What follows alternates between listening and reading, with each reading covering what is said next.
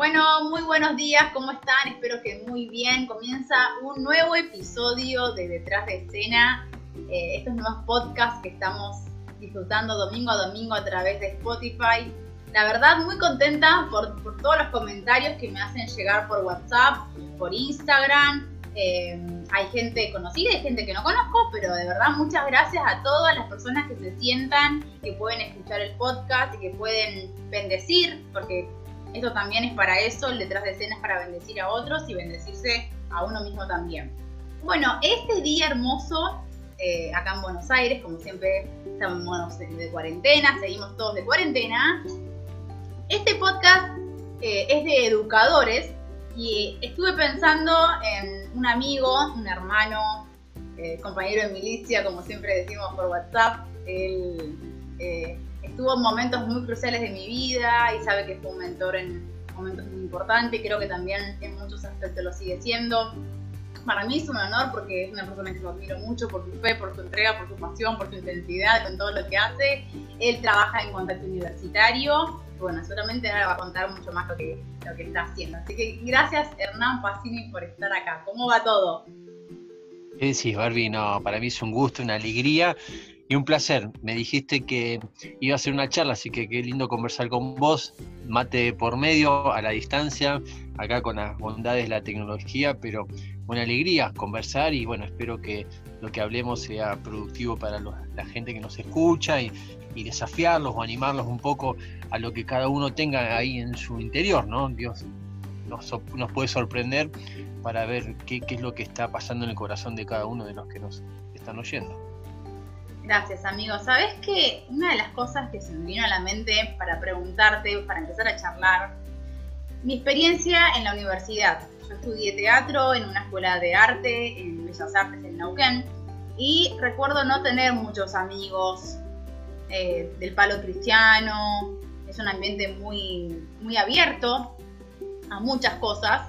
Y recuerdo que me hablaron de contacto universitario viviendo en Neuquén, pero claro, yo estaba en otra parte del mundo, en la Patagonia, y acá estaba todo el caldo de cultivo en, centrado en Buenos Aires. Y quería que me cuentes un poco esto, ¿cómo nació contacto en tu corazón? Eh, bueno, yo conocí contacto eh, ya estando en la facultad, por supuesto, ¿no? Desde los 15 años ya asistí a una iglesia de manera comprometida. Eh, y antes de conocer contacto, te digo, siempre el Señor como que me llamó desde jovencito a, servirlo y muchas personas venían con palabras de que yo iba a ser un gran siervo, que iba a ser un pastor, que iba a ser un siervo de las naciones, que yo, pero nunca en la vida me imaginé teniendo una iglesia caro, ¿no? En, una iglesia chiquita que, que, crecí en San Justo, en Buenos Aires, no, no me imaginaba, pero sí tenía el deseo de, de mejorar profesionalmente, de estudiar una carrera. Fui técnico electrónico y empecé ingeniería electrónica en la UTN no era mi carrera, no era mi pasión, entonces a la falta de orientación vocacional, yo quise ser militar, mi viejo era militar, entonces tampoco me dejó, porque decía que, era muy estricto, que esto, que el otro, él había vivido de otra manera, quería ser piloto, quería ser aviador en la Fuerza Aérea, pero aún así en la facultad, haciendo grupos pequeños, grupos de trabajo, no grupos pequeños, eso es en la iglesia, pero TP, haciendo TP, siempre tenés la posibilidad de hablar, y yo hablaba del Señor, pero sin tantas herramientas. Cuando estoy en la iglesia, justo un año, ya estaba de novio, un año antes de casarme, dos años antes de casarme, llega desde Estados Unidos esta propuesta a través del Departamento de Misiones de la Unión de Asambleas de Dios a una iglesia donde estaba asistiendo en ese momento en Hurlingham y viene un desayuno, desayuno para estudiantes universitarios y o profesionales.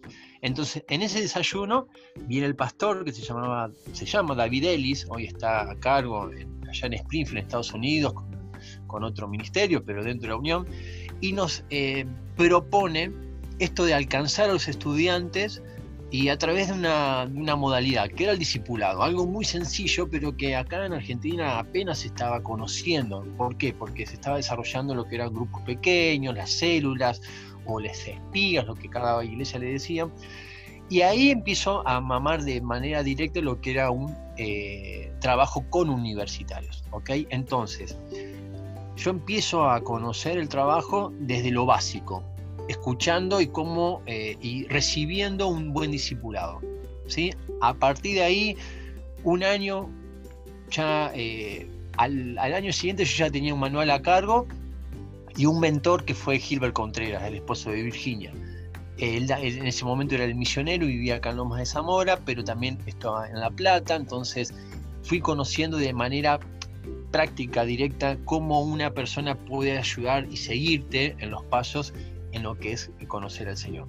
Pero eso fue una herramienta fundamental para la universidad, para mí, para lo que vos decías. Eh, no hay nada mejor que en la universidad uno va como esponja, quiere aprender, además de su carrera, un montón de cosas, porque ahí van los chicos desde los 18 hasta los 25, 30 años, hay gente mayor todavía que está cursando y quiere aprender y mal o bien aprende. Entonces ahí no hay nada mejor que alcanzar mientras vos estás estudiando o estás desarrollando una carrera, una pasión, una vocación, mientras tanto puedes servir a Dios transmitiendo su, mensaje, ¿no? Entonces, así conozco contacto. Después, bueno, va un proceso de cómo yo lo asimilo y empiezo a ponerlo en práctica al toque, ¿viste? Pero, pero llevó un tiempito.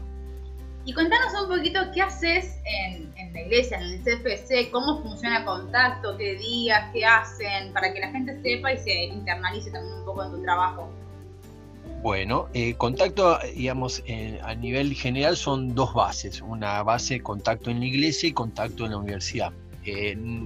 para llegar a la universidad y poder desarrollar un trabajo completo, necesitamos que esos estudiantes estén bien afianzados en, el Señor, o por lo menos que tengan un carácter. Eh, no queremos eh, enfocarnos tanto en el hacer, sino en el ser, ¿no? Porque actividades hay por todos lados. Entonces lo que queremos, y hablamos muchas veces con los pastores, que son los responsables de la iglesia, sobre todo, sobre todo acá en Latinoamérica, porque en otros lugares del mundo, como hay campus, eh, los estudiantes se dedican solamente a estudiar, no tienen la actividad del trabajo, no tienen actividad de la familia, no tienen actividad de la iglesia, todo se enfoca ahí es como que parece más sencillo.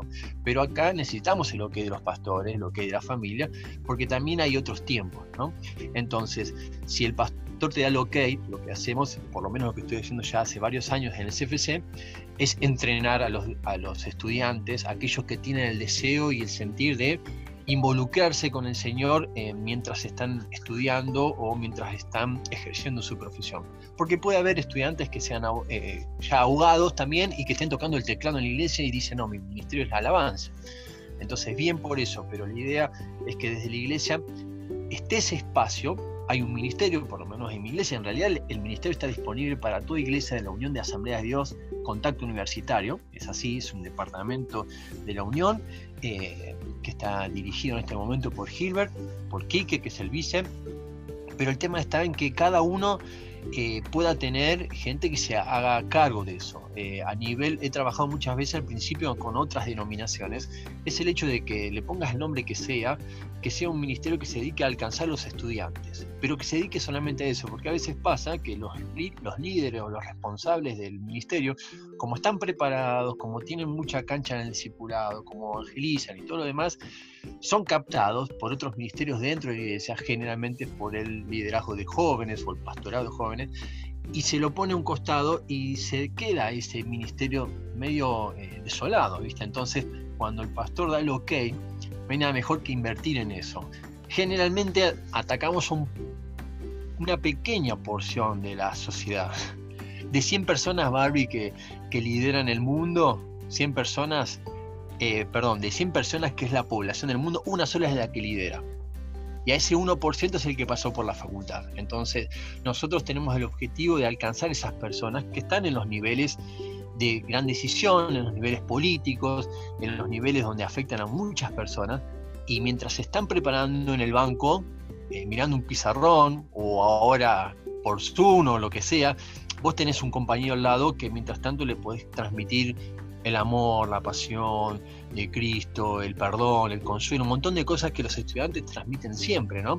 Pero qué mejor que ser un pack y transmitirlo mientras se está formando, porque una vez que se formó es difícil. Entonces vos me preguntabas, ¿cómo hacemos? Y trabajamos en realidad eh, semanalmente en el discipulado. Eh, bueno, ahora con el tema de la pandemia, eh, los sábados nos juntamos un poquito antes, pero mientras tanto la semana estamos a full con los celulares, conectándonos para atender a la gente, aunque conozca al Señor, hay gente que está deprimida, hay gente que tiene pensamientos equivocados, se encuentra sola, no todos están en el mismo nivel, entonces hay diferentes personas. En este momento en el CFC hay un grupo de entre 30 y 35 personas que se encargan y están, digamos, abocadas a, los estudiantes. Eh, pero a nivel nacional se está moviendo también esto.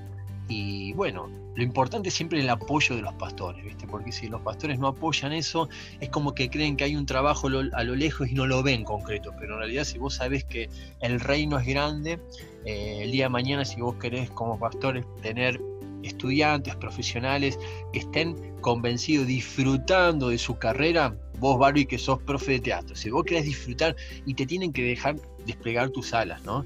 Porque si te dicen, no, lo que pasa es que si vos vas a estudiar el fin de semana y no podés venir a la iglesia, eh, no es del Señor, no, no es eso. Eh, anda el miércoles, eh, mantenerte conectado, tenerte un líder, tenerte un mentor, pero mientras tanto, si vos vas a hacer personal training y tenés que usar el fin de semana para trabajar, no podés decir que no porque vas a la iglesia. O sea, una cosa nos quita la otra, el equilibrio, ¿no? Entonces ahí está a veces también ese desafío. En la última charla que tuvimos con el Ministerio de Jóvenes, hablé un poco de la teología del trabajo. Eh, no puedo tener separado lo que es sacro y secular, ah, sagrado y, y esto es espiritual, porque si no, si vamos a la reforma, era todo lo mismo. Entonces yo tengo que ser el mejor zapatero para mostrar a Dios que a la gente que hago las cosas con excelencia para Dios. Y no porque en el zapato escribo un versículo bíblico, no. Es como que, eh, ah, bueno, voy a honrar a Dios porque si vos como eh, actriz, es una película que tenga que hablar de, no sé, de María, la madre de, Jesús. No, no, no tiene nada que ver.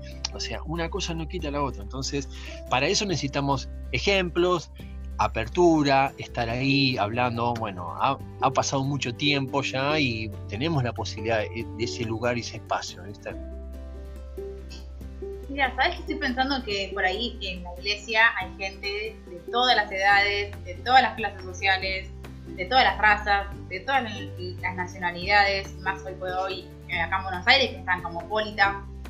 Creo que es importante como eh, hacer diferencia en el buen sentido de la palabra entre la, gente que tiene un estudio o la que va a la universidad porque tiene mucho tiempo dentro de, esa universidad y convive con mucha gente, está más de 8 horas y más también 8, 10, 12 horas los que estudian ingeniería, todos los días hay una gran parte de su tiempo y su vida que está destinada a ese proceso y a ese, a ese estudio, que es una inversión de tiempo, es igual o más que un trabajo estudiar. Y me parece como súper importante esto de hacer como una división, así como a mí me encanta juntarme con gente artista dentro de la iglesia, fuera de la iglesia también, porque creo que uno comparte valores, comparte gustos, comparte cosas que, que generan mucha más empatía a la hora de hacer amistad y demás. ¿Vos por qué crees que, de que debe ser importante o, o que es importante que haya un CU, un contacto en cada iglesia? ¿Sabes qué? Principalmente porque podés cumplir el propósito de Dios en tu vida, podés cumplir el llamado. Porque si hay personas que tienen el llamado a ser ingeniero, o, o ponerle que no escucha la palabra ingeniero en su oído o en su corazón espiritual, pero le encanta construir. Vamos a un ejemplo práctico. Le le encanta construir.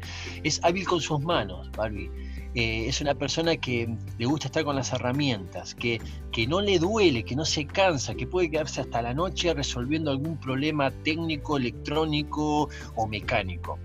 Y está en la iglesia, conoce al Señor, ¿por qué lo voy a forzar a que se meta a un instituto bíblico? ¿Por qué lo voy a forzar a que lidere jóvenes? ¿Por qué lo voy a forzar a que lidere un grupo pequeño si él lo que quiere es llegar adelante con eso que hace con las manos? ¿no? Entonces, ah, pero cuando tenemos un buen carpintero que nos es de bendición en la iglesia, espectacular. Bueno, capaz que te puede ayudar, no solamente en la iglesia, sino en la sociedad, construyendo eh, elementos para la casa, para un edificio. Es, cumplir el propósito de Dios, tu vocación, entonces según necesita tener lugar para que la gente, para que los pastores digan, sí, yo quiero gente con, alegría, que disfrute, qué sé yo. Vamos a lo concreto, Barbie, eh, un policía. Yo quiero que los policías que estén en la calle estén contentos por lo que hacen. Para eso tienen que conocer su llamado, su vocación. Según, por ejemplo, da herramientas de cómo eh, descubrir tu verdadera vocación o cómo encontrar eh, qué es lo que para qué es lo que sos bueno, ¿no? Más allá de la formación espiritual, cristiana, de que vos sabés que cuando viene vocatio, la palabra vocatio llamado. Dios te llama. ¿Quién te llama? Bueno, una persona tiene que entender que fue llamado por Dios y que Dios te dio habilidades. El otro día hablaba de esto de, la, teología del trabajo, la mayordomía que tenemos. Adán y Eva fueron llamados a cultivar y labrar, o sea que a trabajar. Cuando se, piensa equivocadamente que el trabajo es una maldición y que viene por, consecuencia del pecado. No, no, no, nada que ver. Antes de pecar ya teníamos cosas para hacer. Somos administradores, tenemos habilidades y hay que disfrutar lo que hacemos. A raíz del pecado todo costó un poquito más. Hay un sufrimiento, pero Dios nos, nos redimió a través de Jesús. Entonces, mi trabajo, la tarea que sea, aunque no sea la que en mi pasión está preparada para hacerlo toda mi vida, la tengo que ser agradecido, ¿no? Entonces, ¿para qué sirve según la iglesia? Sirve para que la gente que quiere buscar algo más, que quiere, obviamente que no todos van a ser estudiantes eh, universitarios, terciarios, porque algunos no, no tienen ese deseo o no tienen esa esa inquietud de desarrollarse personalmente. Pero aquel que lo desea, si vos querés tener gente que disfrute lo que hace, puede pasar por contacto, se puede sentir lo que vos decías, sentir esa eh, empatía porque hay gente que se la pasa horas estudiando, hay gente que hace cosas buenas que te sorprende. No sé, en el grupo nuestro tenemos cirujanos, tenemos médicos, eh, gente que está estudiando abogacía, e ingenieros químicos que trabajan en una empresa multinacional acá en San Justo y es control de calidad. Y él no necesita tener un grupo pequeño en el trabajo para decir estoy respondiendo al llamado de Dios. Él es un reservo de Dios, pero con el testimonio, con el, con el ejemplo con los compañeros, con la alegría que sale a trabajar y con bendecir a los demás, es suficiente. Además hace las cosas con, excelencia, ¿no? Entonces esa es la carta de presentación. Y así un montón de cosas que la iglesia puede tener en un conjunto de profesionales que como equipo puede enriquecer mucho. Imagínate que eh, surja un médico o un administrador de empresa en, la, en, la, iglesia y diga y dé una charla sobre su carrera. Y hay gente que está pensando, chicos que están pensando, adolescentes, yo no sé qué hacer. Y dicen, ah, eso es lo que me gusta. Y verlo desde alguien cristiano, que bendice la sociedad y que no solamente se encierra en cuatro paredes, ¿no? Porque cuando, por ejemplo, vos sos profe, yo tengo hijas que van a la escuela del Estado en la escuela del Estado yo doy gracias a Dios por las maestras o por las profes. ¿Y qué me importa si son o no son cristianas? Yo no voy a operar solamente por la gente cristiana.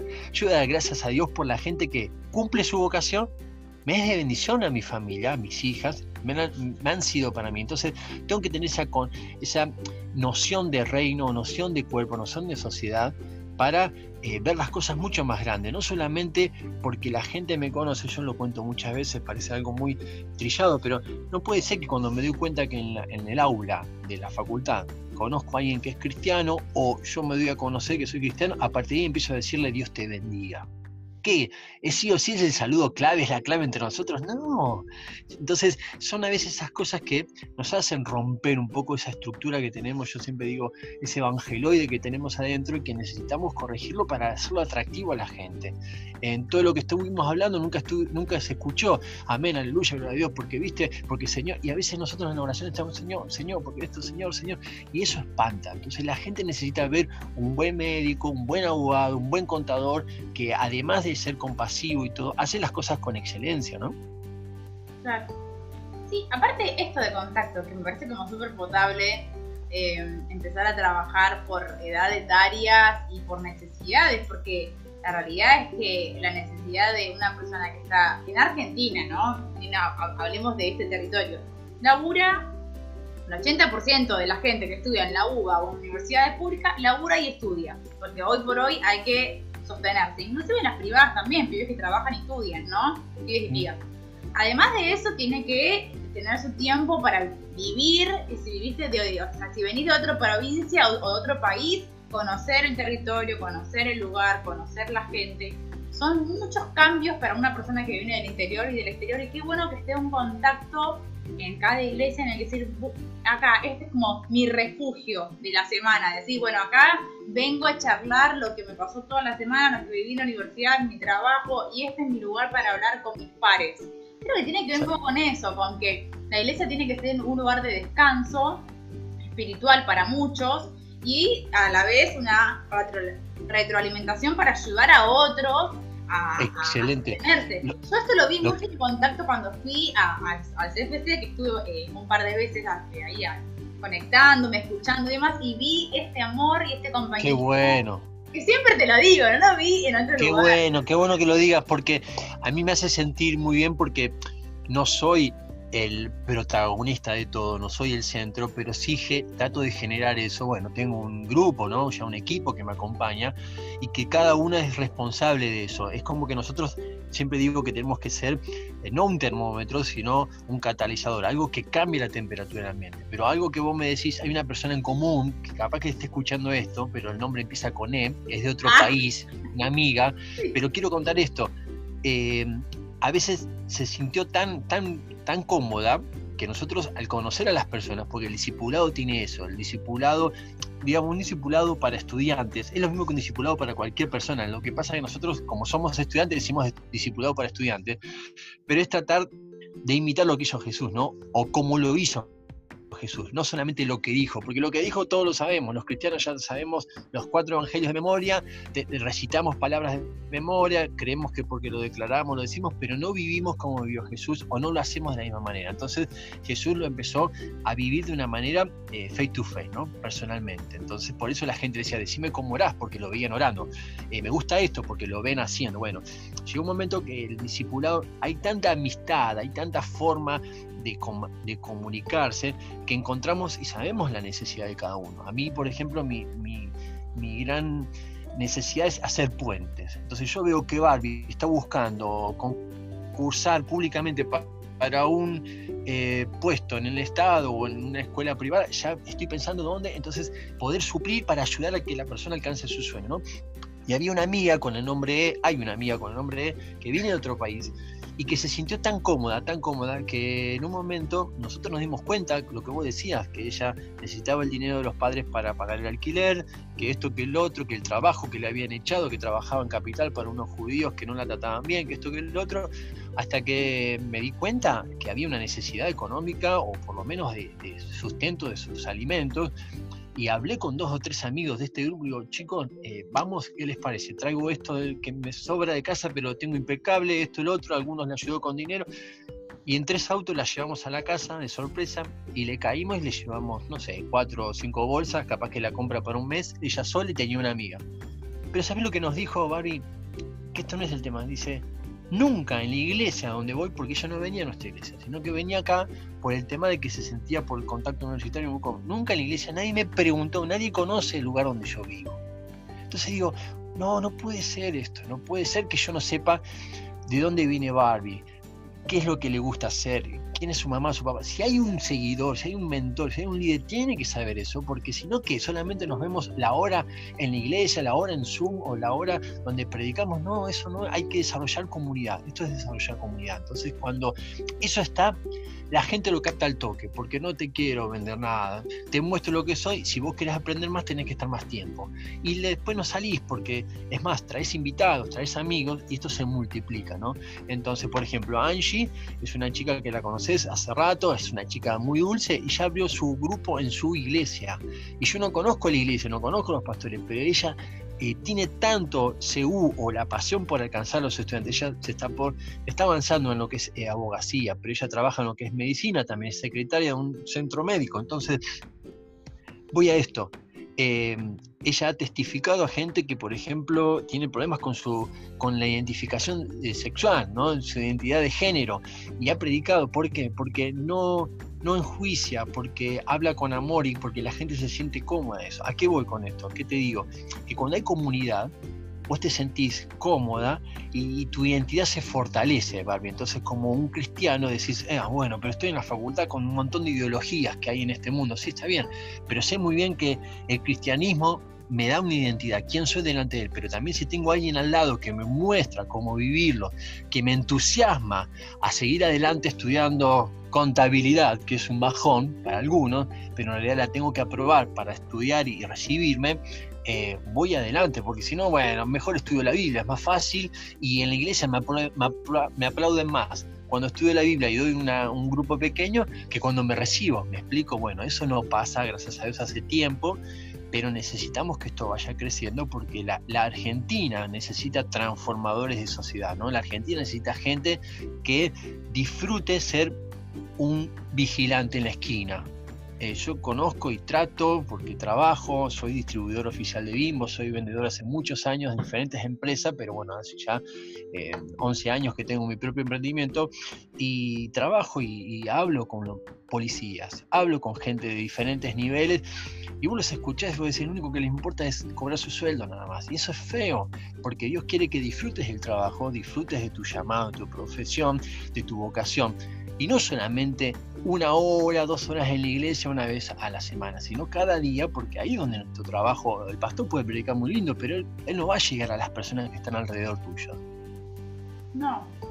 Y yo quiero decir también algo importante, que hace poquito escuchaba a un psicólogo muy conocido, que lo escucho por podcast, en Spotify también, y él decía que uno puede estar en un lugar muy lindo comiendo una rica comida, pero si el ambiente o la gente que está ahí no te llama la atención o no te sentiste querida, amada, empatizada y valorada, no, no te gusta. Por más que el lugar sea eh, espléndido y que la comida o la gente sea espléndida.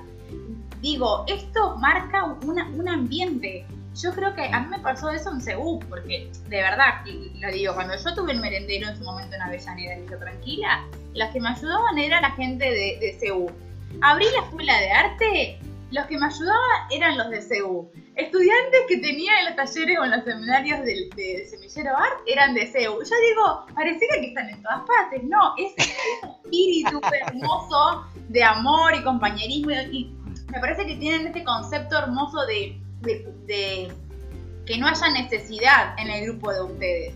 Y es la iglesia, porque la iglesia primitiva eran las casas y no había necesidad. Y si alguien tenía que vender algo para ayudar a, la hermana o al hermano, que estaba en un momento clave, se hacía y sin ningún tipo de cuestionamiento. Bueno, yo creo que CU, eh, ese espíritu lo mamó.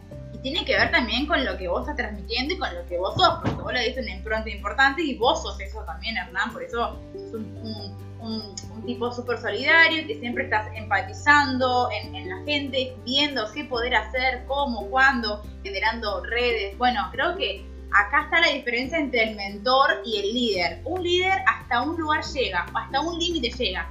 El mentor, que es una palabra que se está poniendo de moda, que yo soy muy fan de tener muchos mentores y mentoras para varias áreas de la vida, es esa persona que está ahí codo a codo, el que te aconseja, el amigo, el hermano, es más que un líder. Y creo que, estás entendiendo como muy claro esto, porque no solo te reconocen como líder, sino como mentor, que es otra, es otro, otra característica.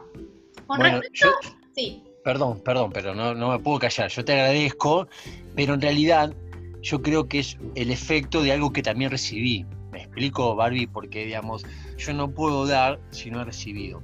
Eh, no solamente recibo del Señor, sino también yo tuve y tengo mentores y eh, también eventualmente a, medida que uno va transitando la vida, ¿no? Va, va tomando gente que te va marcando. Pero bueno, yo he tenido mentores y tengo mentores. Giro y Virginia son fundamentales. Eso de ser la batería. Dame un toquecito. Por favor, alguien me acerque el cargador de la batería. Este, necesitamos. Está, en el restaurante, ¿viste? Claro, yo tengo acá una secretaria, gracias Martina. Este, necesitamos también recibir de alguna manera, porque yo puedo dar, pero alguien me enseñó, ¿me entendés? Entonces, en ese sentido, eh, es tan importante. Antes, eh, yo ya soy grande, ¿no? En, la edad, soy adulto, pero antes decir, decir, que un pastor estaba atrás tuyo, decir que un, que un, que un líder estaba atrás tuyo era wow para mí eso, desde que conocí este tipo de trabajo de discipulado en contacto, Gilbert estuvo al lado mío en los pequeños detalles, no solamente cuando había un evento importante en la iglesia, me explico, o algo que teníamos en común, sino también en mi vida. Por ejemplo, de ir a ver una peli en su casa o tomar unos mates o, invitarme a almorzar solamente, no solamente por lo que Barbie me puede dar o generar futuro, sino por lo que es Barbie, me explico. Entonces, cuando eso pasa, que se me abre la puerta del corazón de alguien, yo digo, yo quiero dar lo mismo. porque quiero ser agradecido.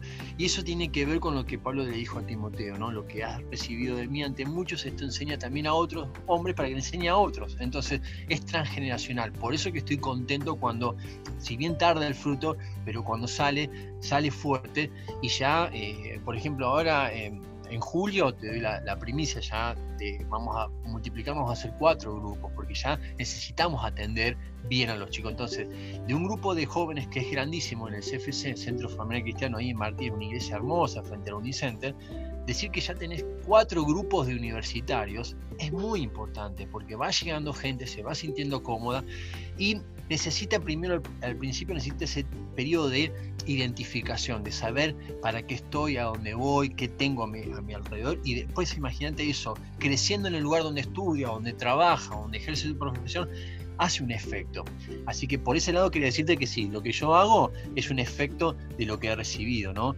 Eh, y también recordarte, lo busqué mientras estabas hablando en Isaías 58.12, que dice, será llamado reparador de portillos, reparador de calzadas para habitar. Es como que nosotros tenemos la función de restaurar. Y a veces en este ministerio universitario pasa la gente, se identifica, se, viste y sale y va a otro lugar. No, me importa. Eh, lo que me importa es lo que el Señor considere que hice como responsable, como atalaya, cuando uno tiene que dar un consejo, lo que sea. Pero cuando uno tiene la posibilidad o el privilegio de ser restaurador de calzadas para habitar, como dice Isaías, eh, nosotros tenemos la posibilidad de, permitir a las personas acomodar sus cosas para que empiecen a caminar y habitar y, y, que fluyan. ¿Me explico? Entonces es como que eso lo tomamos en serio y a veces te digo vos, estamos al pie del cañón y somos escuderos, ¿no? Queremos eh, ese segundo puesto, porque el día de mañana el Señor sabrá cuándo nos llama y cuándo nos dice, bueno, pasa a este lugar. Pero si uno no es un buen segundo, si uno no le hace la segunda a un amigo o una amiga en los momentos difíciles, eh, tampoco esperes que eso te pase a vos. Y lo que vos decías de mentor, líder, es verdad, necesitamos mentores. Y eh, bueno, Dios me dio la posibilidad a través de este ministerio de conocer algunos países en diferentes lugares. Y uno de los últimos viajes que fuimos a Colombia, eh, todos me llamaban pastor. Y yo decía, si en la iglesia me llegan a escuchar que me dicen pastor, pastor, porque era todo para eh, pastores universitarios, ¿no? Y la gente no me pidió nunca la credencial, pero por lo que escuchaban, por lo que sabían lo que hemos hecho en Argentina y todo, eh, daban por hecho, ¿no? El pastor. Y a veces el pastor no es solamente un título o, una credencial.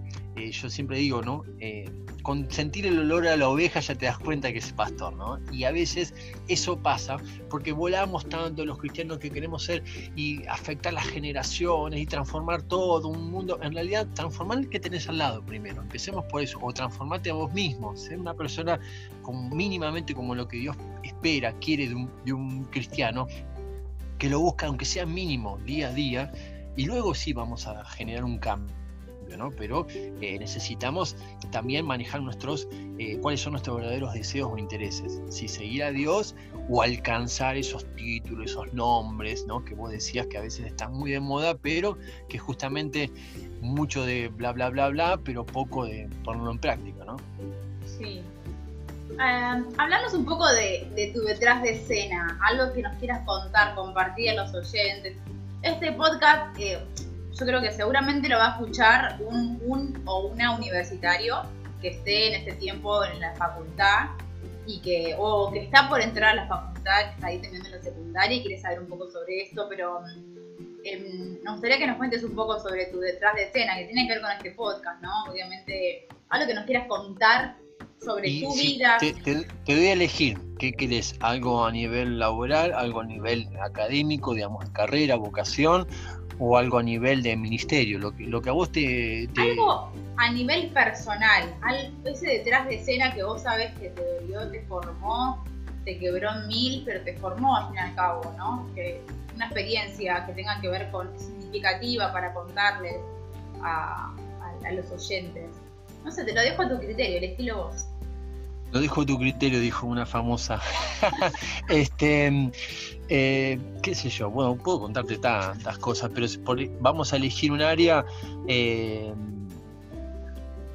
prefiero elegir el área académica, el área académica que es donde eh, todavía sigo siendo tratado por el Señor. Para aquellos que escuchan, tal vez les sirva yo dije que inicié ingeniería electrónica, llegué al tercer año de ingeniería electrónica y cursando eh, álgebra y geometría analítica eh, en la UTN, en Caballito, un profesor, eh, no había tiza de todos los colores y hay una, el que hizo matemática, lo básico en las facultades, hay tres ejes, X, Y y Z. No había colores de tiza para mostrar los diferentes ejes y yo miraba todo eso, era técnico electrónico, siempre fui un buen alumno, fui dedicado, y miraba todo eso y en un momento dice el profesor, pero el tema, esto tiene que ver con conceptos de física 3. Y yo estaba en Caballito, vivía en Ituzaingó y digo, pero eso de física 3 lo tengo en un bibliorato guardado en mi casa, no me lo acuerdo, no lo tengo presente. Eh, y se me hizo muy gravoso. Esa clase dije, para, para, para. Como dice Fantino, para, para, para. Vos me estás queriendo decir que física 3 lo tengo en mi casa y yo, no, no, no, no puede ser. Entonces digo, esto todo está ocurriendo en un transistor dentro de una plaqueta en la electrónica, ¿no? Y el átomo y esto es lo que. Y, esto ideal, esto es lo mío.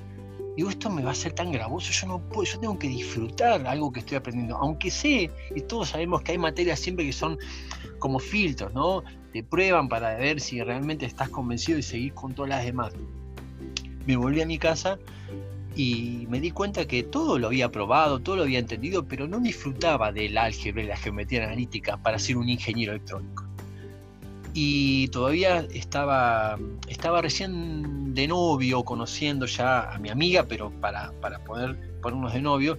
Y dije, no, señor, no, no, no, esto no es lo mío, este, solo, ¿no? Y empecé a buscar, empecé a buscar una guía, porque en ese momento no tenía guías como para una referencia.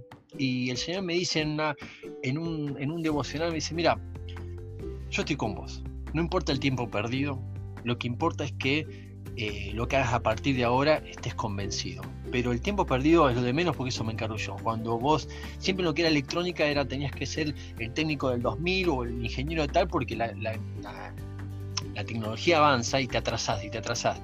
Y él me decía, no importa los tiempos, porque en un, en un año vos podés recuperar muchas cosas perdidas. Lo importante es que vos estés disfrutando lo que haces.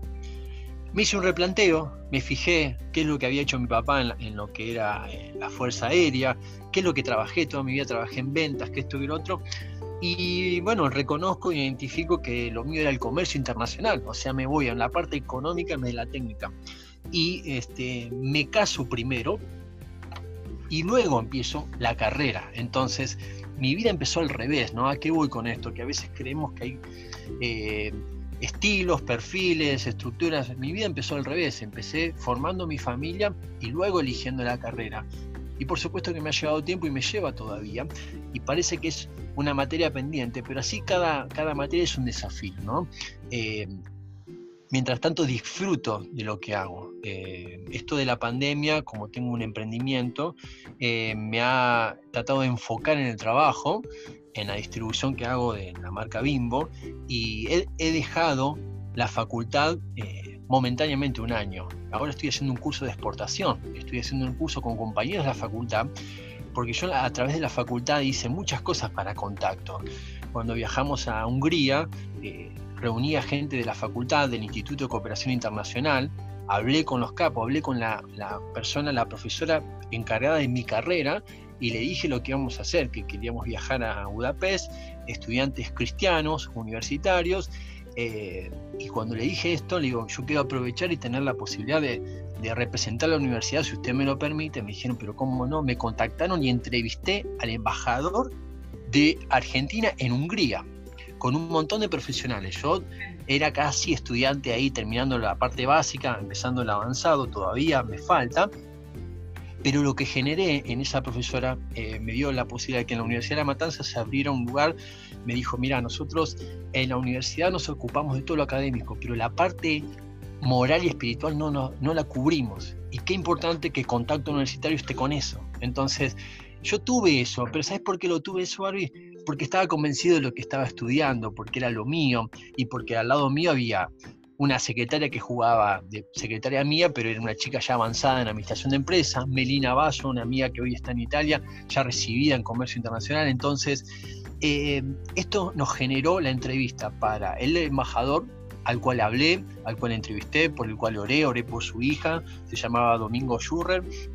Le regalamos un libro de historia argentina, por supuesto, y también le regalamos una Biblia. Entonces, eh, luego entrevistamos a una persona del, del, Ministerio, digamos, de Economía de allá de, Hungría que representaba para Latinoamérica, y él nos dijo que, que Latinoamérica para Hungría era el 1% de sus ventas. y yo no lo podía creer. Entonces, ¿a qué voy con esto? Dios me dio la posibilidad de jugar eh, a futuro y él me dio su tarjeta personal, me dijo cuando vos te recibo. Bueno, estoy ahora estoy haciendo un curso de exportación con una compañera de la facultad eh, para generar emprendimientos, ¿no? Pero voy con esto.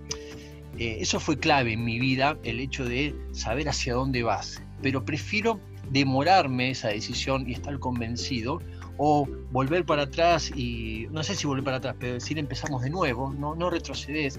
El tema es contar con eh, el apoyo de Dios. Hoy, hoy leí un versículo donde me decía que en 1 Corintios 13 decía en YouVersion, creo que lo pueden haber leído muchos porque si siguen la lectura de YouVersion, decía, hay tres cosas importantes, pero me gustó, a mí me gusta compararlo con todas las, las versiones, hay tres cosas importantes, ¿no? Y decía, la fe, la esperanza y el amor. Pero otra versión decía, la convicción de que estás acompañado, la fortaleza, la esperanza es que Dios va a cumplir las promesas, pero sobre todo el amor, ¿no? Y qué bueno saber que Dios te ama, que te cubre, que te perdona, que te consuela, pero también que te da fe, la fortaleza para pasar dificultades y la esperanza que sabes que las promesas que Él tiene las va a cumplir. Y eso es importante, eh, aunque veas que todavía falta, que estás en medio de un proceso, vos que hablas de, detrás de escena, mucha gente, muchos compañeros me conocen y siempre me dijeron, no, porque vos vas a llegar lejos, no, porque mira la convicción, todavía no, no, no llegué, pero muchos creen que voy a llegar. Mientras tanto, estoy aprendiendo, ¿me explico? Y eso en ese detrás de escena es vivir el día a día, es poner el piecito en el río o en el mar, sentir el frío, como pasaba a veces con los que iban adelante, ¿no? Los que llevaban el arca, sentir el frío, pero vos sabés que se va a abrir. Cuando estás con el Señor sabes que se va a abrir, en algún momento, tarde o temprano se va a abrir.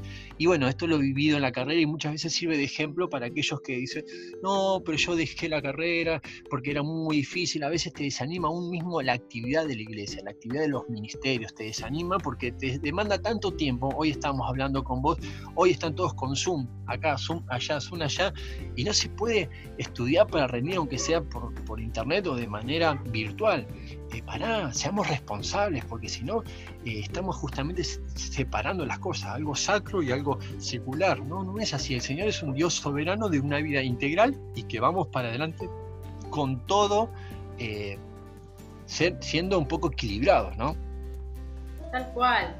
En este tiempo de pandemia, eh, creo que hay que tener como ese equilibrio, como vos decís, de, de, las dos cosas, porque estamos todos en las casas, pero no dejamos de estar activos en montonazo de cosas y no, y no descuidar lo importante. Importante que, bueno, eh, la carrera, la familia, el trabajo, son las cosas que, nos sostienen, porque si no tenemos trabajo no podemos estudiar, no podemos ir la familia, por ahí una cantidad de cosas. Vos imagino tenés los días contados ahí rodeados de arena todo el tiempo porque haces de todo, tenés familia, estudiás, trabajás, eh, emprendés, eh, bueno, haces el, con CU a full y bueno, y eso también habla de, que sos una persona hiper proactiva. Así que gracias por esta entrevista, amigo. Eh, lo último que te quería decir es, eh, ¿qué le dirías a un estudiante que está en la facultad y a uno que está por ingresar, así como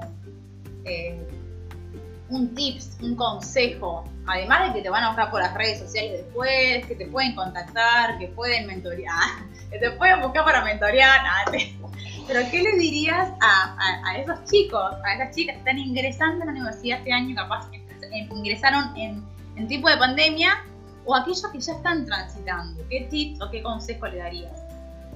Mira, primero que si tienen la posibilidad de estudiar es un privilegio, que lo disfruten, que, es un privilegio, siempre estoy en contactado con amigos, compañeros o algunos ya profe que están en la facultad, es un privilegio estudiar, no, no, no cualquiera puede hacerlo, el tema es que hay que persistir, ¿no? entonces tenés que tener tenacidad, tenés que tener esa perseverancia y lo que hablaba recién, convicción para enfrentar diferentes dificultades. Primero eso, es un privilegio, eh, tenés que esforzarte, no es, una carrera de velocidad, sino un maratón, ¿no? De constancia. Y segundo, que es el lugar de mayor necesidad en el mundo para hablar del Señor. O sea, que si querés servir a Dios es el mejor lugar porque es donde menos se habla de Dios. Eh, vos me decías cómo empezó este contacto cuando yo empecé en la Universidad de La Matanza. Eh, solamente dije que era cristiano y se me prendieron todos los cristianos. ¿Me explico? Y estaban todos contentos y todos querían usar las remeras de CU y esto y lo otro y ya querían poner un, ¿cómo es que se dice? Un stand. Pero le dije, para, ¿para qué vamos a poner un stand si vos todavía no sabés ni cómo entender la relación con tu compañía porque te crees que, porque tu compañía te saludó, ya te enamorás y crees que es tu novia? Entonces, un cristiano tiene que saber entender esas cosas mínimas, básicas. Por eso es importante desde la iglesia empezar a formar. Pero mientras tanto uno va discipulando a la gente. Necesitas tiempo. Entonces, para servir a Dios en la facultad, yo le he hablado hasta a los profesores en una materia de ética, por ejemplo, donde el profesor te invita a fumar. Le digo, pero usted acaba de enseñar ética, donde habla de que el buen hábito se transforma en una virtud y donde el mal hábito se transforma en un vicio. Ah, bueno, pero una cosa es lo que yo digo, me dice, y otra cosa es lo que yo hago. bueno, esos son los profesores. Y ahí uno le puede hablar, ahí uno puede testificar. El tema es que en la universidad es donde más se necesita del Señor. Eh, para eso necesitamos estar convencidos, porque hay un montón de ideologías eh, confabulando contra el cristiano. Mientras tanto, no necesito discutir abiertamente, ni como hablamos con este tema de, de identidad de género, del aborto, ni ponerme un pañuelo. No necesito identificarme visualmente, porque eso es para provocar. Lo que necesito es vivir un evangelio eficaz, efectivo, que contagie y que le muestre a la gente que tengo amor, que, lo, que yo también, ¿cómo no voy a tener amor si yo soy perdonado? Si yo soy redimido, no soy perfecto, al contrario. Entonces, cuando la gente me ve de carne y hueso y ve que también en algunas cosas me destaco y en otras estoy aprendiendo, eh, o también me puedo equivocar, pero lo reconozco, la gente ve algo importante. Entonces, el que está estudiando o el que está retomando o el que va a estudiar es un gran lugar, es una gran área para moverte y hacer cosas eh, tremendas. Hemos estado en biblioteca, en la biblioteca de la Universidad de La Matanza, donde ha pasado el gobernador de la provincia de Buenos Aires, en el medio de la biblioteca mientras estábamos ahí. Entonces, si vos decís, si yo estoy preparado y tengo expectativa, los milagros pueden ocurrir. ¿Por qué no se puede dar que el, gobernador pase por mi aula o por mi eh, mesa de estudio, me salude y yo le diga algo al gobernador? Entonces, si yo oro todos los días con el creador, del, el creador del universo, con el rey de reyes, ¿Por qué no puedo tener, estar preparado para hablar con un presidente, con un legislador, con un senador, con un intendente? Pero para eso, bueno, tenemos que formarnos, ¿no? Entonces, ¿qué mejor que tener la posibilidad de estudiar y prepararnos para mejorar nuestra situación personal por un lado, pero también nuestra sociedad por otro? Genial, Hernán.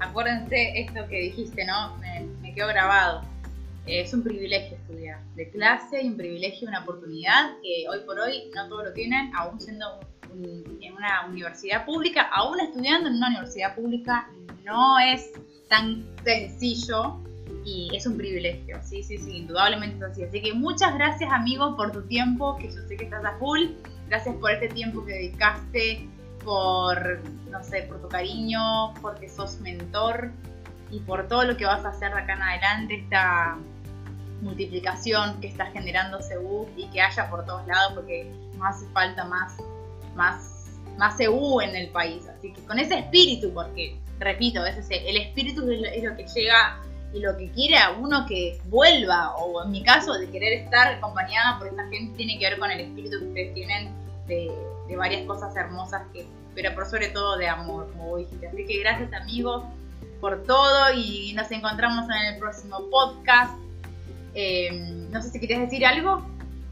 No, quería saludarte, agradecerte a vos, es una alegría y bueno, cuando quieras, siempre atento para servir, siempre lo que se pueda hacer, bienvenido sea, Barbie. Contá conmigo, igual que los oyentes ahí que puedan eh, chatear o preguntarte o consultarte, estamos para, para servir. Eso, ¿cómo te encuentran en las redes sociales, los que te quieran buscar? En las redes no me encuentran porque no, no me gustan las redes, pero bueno, erpacini, erpacini.gmail, ese es mi correo, y si no, que te pregunten a vos.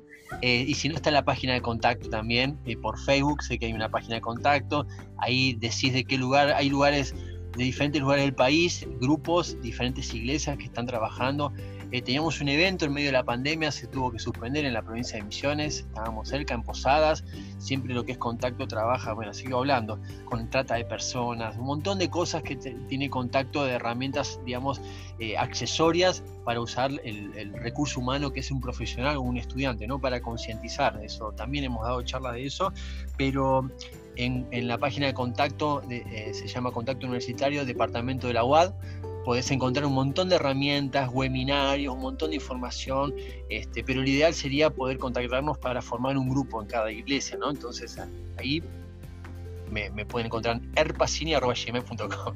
Las redes no me gustan, Mario, vos sabés que no me gustan mucho. Quería decir algo para terminar entre paréntesis que no tiene ni Instagram ni Facebook porque él es una persona de face to face. O sea, el día de mañana va a tener alas y va a volar a, cada cafetería a sentarse con alguien a, desayunar o a, tomar un café por las tardes. Así que eso es Hernán, para todos los que están preguntando o, quieren saber, ¿no? No sé. Bueno, muchas gracias por todo, gracias a los oyentes que estuvieron ahí presentes un domingo más. Eh, bueno, como siempre digo, que este podcast pueda volar a donde quiera que que ustedes lo lleven, porque los oyentes son los que hacen multiplicador esto, así que gracias a todos los que están haciéndolo y si sabes de alguien que necesita este podcast, no dudes en, en, hacérselo llegar a una amiga, a un amigo que, que, que necesite escuchar esto. Así que bueno, hasta la próxima y gracias por todo. Un abrazo, chao, chao.